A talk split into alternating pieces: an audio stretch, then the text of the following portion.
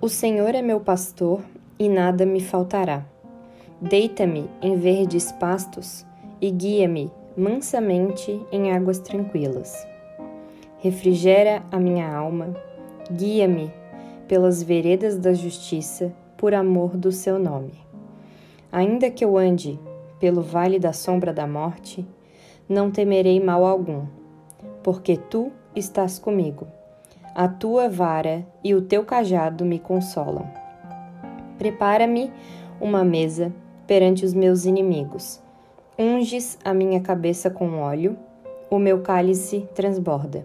Certamente que a bondade e a misericórdia me seguirão todos os dias da minha vida, e habitarei na casa do Senhor por longos dias.